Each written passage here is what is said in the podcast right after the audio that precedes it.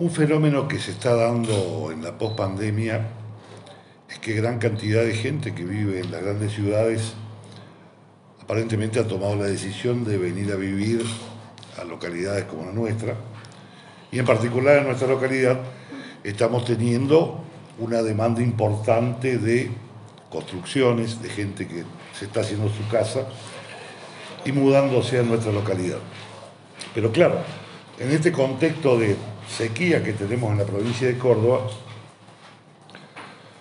la municipalidad dispuso limitar las habilitaciones de conexiones de agua, pero por otro lado estaba habilitando las construcciones de vivienda, lo cual nos estaba generando un, inconveniente y que ya lo conversé con alguno de ustedes en alguna oportunidad, eh, de la necesidad de planificar eh, correctamente el desarrollo de nuestra localidad. Es por eso que tomé la decisión, en primer lugar, de suspender todas las habilitaciones de construcción en nuestra localidad y convocar para el día 25 de enero a las 10 horas en el microcine a los profesionales de la construcción y a todas las instituciones que le interese este tema para empezar a discutir todo lo que tiene que ver con el desarrollo urbano de nuestra localidad. Cómo queremos que crezca la cumbre. Por supuesto, va a tener que ser un crecimiento sustentable, porque si no podemos garantizar los servicios básicos, como por ejemplo el agua, es muy difícil que podamos seguir creciendo Tenemos que yo sé que estamos generando inconvenientes, vamos a generar inconvenientes a todos aquellos que trabajan vinculados a la construcción. Me refiero a profesionales, albañiles, constructores, en fin. Pero es necesario que transitoriamente nos detengamos, pensemos de cómo seguir creciendo. No es que no querramos crecer, queremos crecer, pero queremos crecer en forma sustentable como corresponde. Más aún cuando en el corto plazo seguramente vamos a tener aquí que llegue la autovía que nos comunica con la ciudad de Córdoba y esto también va a generar una explosión en cuanto a gente que decida trasladarse a vivir, ganar calidad de vida en una localidad como la nuestra. Es por eso que insisto en esta convocatoria de que nos juntemos los profesionales y las instituciones vinculadas a que juntos pensemos cómo crecer, cómo desarrollarnos, hacer un código nuevo de desarrollo urbano. Cuando antes lo tengamos, seguramente vamos a poder rápidamente destrabar esta situación. Por supuesto, también acompañado con un plan de obras municipales que tengan que ver con la mejora del servicio de la provisión de agua potable. Como todos saben, estamos a la espera de la construcción de dos nuevas perforaciones con una cisterna nueva, pero bueno, esto también lleva tiempo y tenemos que garantizar la provisión de servicios. De nada vale que sigamos construyendo viviendas y no podamos garantizar servicios. Cuando hablo de que suspendemos las habilitaciones de construcción, me refiero a las nuevas, no a las que están en curso. Las que están en curso, por supuesto, deberán seguir adelante, ya que ya estaban habilitadas. No, eh, la publicidad que se hicieron sobre los nuevos loteos en la cumbre, lo digo así, eh, categóricamente, esos loteos no están autorizados ni habilitados por nadie. Esos loteos, si alguien compra que lo sepa, no va a tener los servicios porque no están habilitados. ¿Mm? Me refiero a, a los lugares habilitados en este momento. Ni hablar de esos lugares que esos lugares directamente están descartados por nosotros. Mira, nosotros estamos seguros que con esta, con esta población, con una perforación más garantizaríamos prácticamente sin ninguna dificultad la provisión. Pero estoy mirando hacia adelante, estoy mirando hacia el futuro de este pueblo que sigue creciendo y que está creciendo a un ritmo mucho más acelerado que el que teníamos en el pasado. Entonces, hoy, si concretamos esta perforación que estamos esperando hacerla en el corto plazo, vamos a poder abastecer sin ningún problema y eh, prescindir del dique San Jerónimo. Pero claro, si seguimos creciendo, o seguimos con obra o eh, detenemos o generamos un tipo constructivo por ejemplo, que recupere el agua de lluvia, en fin. Eh, los profesionales van a saber seguramente decirnos cómo hacer que las próximas construcciones sean más sustentables. En el último año se hicieron 87 eh, nuevas conexiones de agua. Al momento debe haber cerca de entre 40 y 50 horas Pero estamos hablando de horas importantes, además casas, casas importantes, ¿no? El decreto, el decreto habla de 180 días, pero esto podrá cortarse o alargarse de acuerdo a las necesidades. El decreto concretamente el artículo primero dice, suspéndase temporariamente por el plazo de 180 días, eh, plazo que podrá modificarse y o prorrogarse por acto administrativo fundado, el permiso de construcción de vivienda y o similar, sin distinción de tipología alguna, en todo el ejido municipal de la cumbre por razones y fundamentos que se hacen en los considerando del presente. Artículo segundo, convoque a todos los profesionales y o instituciones interesadas en participar en la proyección de un nuevo Código de Desarrollo Urbano de nuestra localidad, de la cumbre, para el día 25 de enero del 2023 a las 10 horas en el microcine de nuestra localidad. El dique tiene eh, propia infiltración, eh, no es algo estanco, cerrado, macizo, tenés también pérdida por evaporación.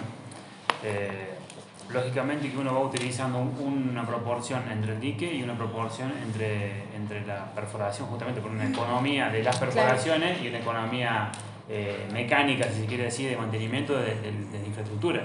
Eh, se utilizó hasta donde se pudo utilizar, donde era sano utilizarlo, digamos, el dique, y el resto se está, se está utilizando 100% de las perforaciones.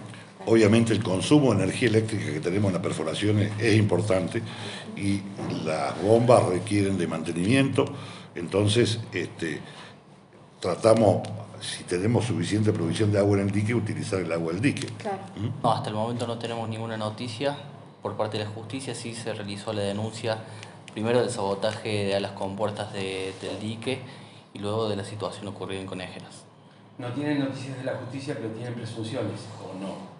No, lo que, lo que sabemos es que la mano del hombre intervino allí para que esto tuviéramos esta dificultad. Pero respecto a este tema, eh, cuando abrieron la compuerta del dique, esa agua afortunadamente no se perdió. Así me lo explicó el secretario de la Pública, porque se vació, se terminó de vaciar el dique y pasó al dique municipal. No, no, no se fue esa agua. Y respecto a la, a la bomba que se quemó, ya está repuesta a esto y ya está funcionando nuevamente con normalidad. Lo que están haciendo es el diagnóstico de la bomba quemada, a ver cuál fue el origen, a ver si se puede detectar. Eh, no es una compuerta, sino que es una válvula, una llave, lo que se abrió. Es una válvula, una llave, que abre el paso al dique municipal y del dique municipal hay válvula más que abre el paso para la toma de agua. Se puede trabajar directamente desde el dique municipal hacia los filtros, se puede trabajar desde eh, el dique San Jerónimo hacia los filtros directamente o se puede utilizar las tres, los tres, las tres sistemas de toma, digamos, que cuando eh, hay agua suficiente y el dique desborda se utilizan las tres sistemas de toma en simultáneo. En este caso lo que fue, se abrió la válvula, porque nosotros estamos, trabajando se estaba trabajando directamente desde el dique San Jerónimo hacia los filtros. Se abrió esa válvula y al abrirse esa válvula descargó la poca agua que tenía el, el dique San Jerónimo al dique municipal. La justicia ya hemos hecho, denunciado más de 7, 8 denuncias penales por un montón de, actos de vandalismo que directa o indirectamente terminan afectando el sistema de agua. Por ejemplo, robo de cables. Hemos sufrido 3, 4, 5 robos de cables consecutivos con una semana de, de diferencia con la otra, por ejemplo, en la perforación del chorrito. Lo que nos dejó sin eh, el caudal que abastece eso al tanque de los copios directamente. La rotura de los tableros. La nos, han, han robado, que ha sido denunciado y están, está, esto todo en la, fiscalía. Nos han entrado en los, en los, tableros y nos han robado, este, imagino yo que buscando el cobre, eh, nos han cortado y nos han robado los, cables. Este, bueno, todas esas cuestiones son, es tiempo que se pierde, horas que se pierden, ni hablar de la parte económica, eh, horas de bombeo que se pierden que no se pueden recuperar fácilmente y por eso es el problema de la población hoy respecto a las presiones, respecto a los caudales. El caudal que se está bombeando siempre es el mismo, yo siempre lo reitero, siempre es el mismo caudal. ¿Cuál es el problema? Cuando hay una, un déficit en un abastecimiento de alguna de las bombas, este, ese caudal se pierde por una hora o dos y cuesta muchísimo volver a recuperar el sistema de la presión por la particularidad que tiene la localidad que tiene tantas, tantas diferencias de, nivel, digamos, entre, entre, entre las casas. ¿Esa válvula que se abrió está al acceso del público? Eh, un poco siguiendo la línea de lo que conjeturan ustedes, este, no está fácil de identificarlo. Tiene una tapa muy grande de cemento con un brasero que se llama, que es donde ingresa una, una llave, y la llave tiene un metro cincuenta más o menos de alto, no es una llave común, no es una llave que uno puede comprar en cualquier lado. Eh, se había desplazado esa tapa de hormigón, que es grande, se desplazó esa tapa de hormigón y con una llave inglesa se ingresó dentro de la cámara y se movió la, la llave. Experto, realmente. Bueno, la construcción en altura está establecido hasta qué altura se puede construir y a partir de qué altura no se puede construir. Esto podrá ser modificado, mejorado, eh, eh, escuchamos propuestas para terminar en un código de edificación como se merece en nuestra localidad. Se toma como referencia... El... Son puntos panorámicos, en realidad no hay, no hay cota de altura máxima como en otras localidades, sino que hay tres puntos panorámicos que lo establece la ordenanza 4210, el acceso sur, la antena y la Loma de San Luis. Desde esos tres puntos, cada, cada persona que quiere eh, ejecutar una construcción desde la Benitz hacia, el, hacia el lado de la ladera de la montaña, tiene que cumplir con, digamos, no tiene que haber impacto visual desde esos tres puntos panorámicos. Es un estudio de visuales, digamos, respecto a ese, a ese, a ese punto panorámico y no, no, tiene que influir. Yo estimo, porque el, el último censo no lo, no lo, tenemos, yo estimo que estamos alrededor de 14, 15 mil habitantes Hay que hacer una proyección en una planificación a cuánto. Y tenemos que pensar en más de 20 mil, más de 20 mil habitantes, seguro. Tenemos que trabajar sobre una, una premisa de este tipo. Seguramente en nuestra localidad se proyecta eso. Bueno. Esto lo hemos dicho, esto es una obra que creo que la próxima gestión, Pablito, prepárate, va a tener que eh, ocuparse de cloaca porque nosotros estamos encontrando la solución en agua subterránea. No tenemos cloaca. Si no encaramos una obra como este, de este tipo en el futuro, que es una obra cara, una obra que genera muchas dificultades, una obra que no luce, al contrario, es una obra que rompe mucho. Vamos a contaminar las napas y donde tenemos la solución vamos a tener el problema en el futuro si no lo hacemos. Esta es una obra importante que va a haber que encarar en nuestra localidad. Con un problema adicional, la topografía de nuestra localidad es bastante accidentada, entonces es una obra mucho más compleja de lo que puede ser, por ejemplo, en la ciudad de Córdoba. No, no, no, porque este, en definitiva es una medida transitoria este, tendiente, ¿no es cierto?, a buscar eh, un mejor, mejor desarrollo de nuestra localidad. No es una medida definitiva donde coartamos la posibilidad absoluta de construcción, no, para nada. Eh, esto es una suposición. Cuando vimos el, el, día sábado a la noche, estuvimos toda la noche trabajando conjuntamente con ellos dos y la gente que vino a cambiar la bomba, me llamó la atención algo. Eh, la, los caños que van en profundidad, ahí se ve el nivel que el agua llega a la, de las napas. Y la verdad que la bomba está a una profundidad de por lo menos 30 metros bajo el agua. 50, o, o, más, 50 metros bajo el agua. Con lo cual vemos que la napa está verdaderamente muy rica en cantidad de agua. Quiero decir, no es lo mismo la perforación que un pozo. Eso es muy importante destacarlo. Un pozo tiene un, normalmente un brocal tiene un promedio de un metro de diámetro y una perforación es de 6 pulgadas. Eh, 7 pulgadas, 10 pulgadas, más o menos que son 25 centímetros de diámetro. Entonces, eh, no es lo mismo la columna de agua que te puede aportar una perforación con la que la columna de agua que te puede aportar un pozo. La gente normalmente a la mayoría de las personas que conocemos casos que se le ha secado el pozo, la base del pozo, son pozos que son bastante eh, arriba, están bastante arriba. Las perforaciones que tenemos, la de Conejera está, tiene 60 metros, la Conejera es vieja y la nueva tiene 100 metros.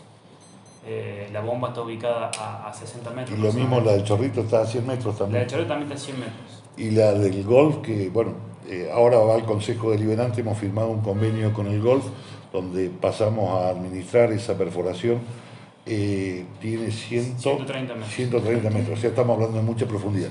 Pero lo que quería decir, a ver si me puedo explicar, cuando iban sacando los caños, los caños de más arriba salían, estaban totalmente limpios, lo cual indicaba que no estaban en contacto con el agua.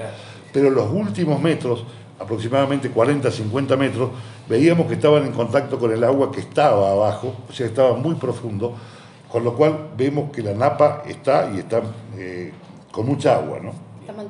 Y, y estamos bombeando las 24 horas, sin parar. Y la napa sigue eh, muy alta.